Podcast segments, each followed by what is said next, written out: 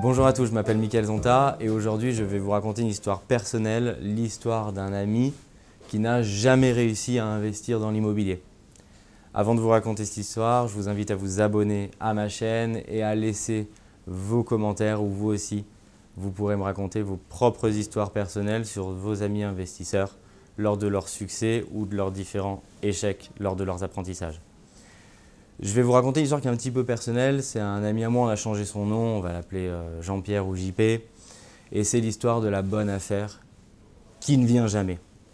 C'est l'histoire d'un ami investisseur que j'ai connu au tout début où je démarrais ma société, qui voulait depuis longtemps investir dans l'immobilier et qui nous a vu accompagner des dizaines et des centaines de clients euh, dans l'investissement locatif et qui me répétait toutes les semaines quand je le voyais euh, moi aussi je veux investir, je vais m'y mettre, mais j'attends la bonne affaire.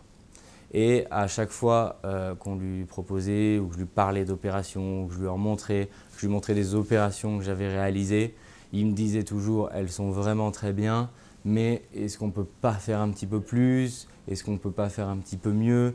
Une fois c'était l'appartement, il était un petit peu trop sombre, une fois c'était il était un petit peu trop élevé dans l'immeuble, une fois les charges elles étaient un petit peu trop chères. Et je vous raconte cette histoire parce que maintenant j'ai débuté il y a plus de 6 ans. Euh, heureusement pour lui, il vient euh, d'acheter extrêmement récemment le premier appartement. mais ce qu'il faut savoir, c'est qu'il y a 5 ans, le marché immobilier, il était bien sûr encore un peu moins cher qu'aujourd'hui. Et surtout, s'il s'était endetté sur 10, 15, 20 ans, 25 ans, en fonction de la durée de crédit que vous préférez. On vous invite toujours à prendre une durée de crédit la plus longue possible. Mais imaginons s'il avait pris 15 ou 20 ans de crédit, il aurait déjà remboursé un tiers ou un quart de l'appartement. Et surtout que c'est un investissement locatif. Vous n'allez pas vivre dans cet investissement. Ce qui est important de retenir avec euh, cette anecdote, et ce qui est vrai dans l'immobilier, c'est que dans l'immobilier, le temps, c'est de l'argent.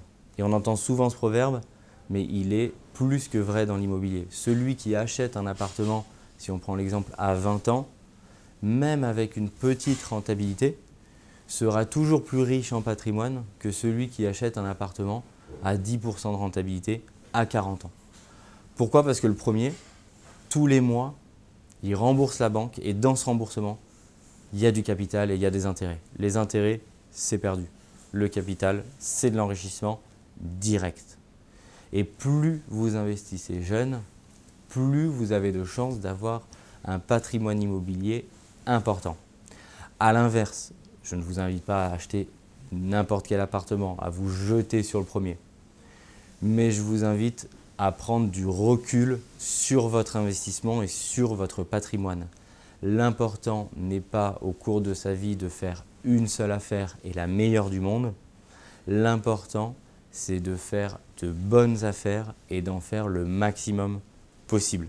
Et c'est cette vision que vous devez avoir à l'esprit si vous voulez créer de la rente, si vous voulez créer des revenus passifs, si vous voulez un jour devenir rentier ou vivre de vos loyers, parce que sinon ce ne sera pas possible, vous détiendrez un ou deux biens sur des affaires qui sont très bonnes, mais cela ne suffira pas pour celles et ceux qui veulent se constituer un très très gros patrimoine.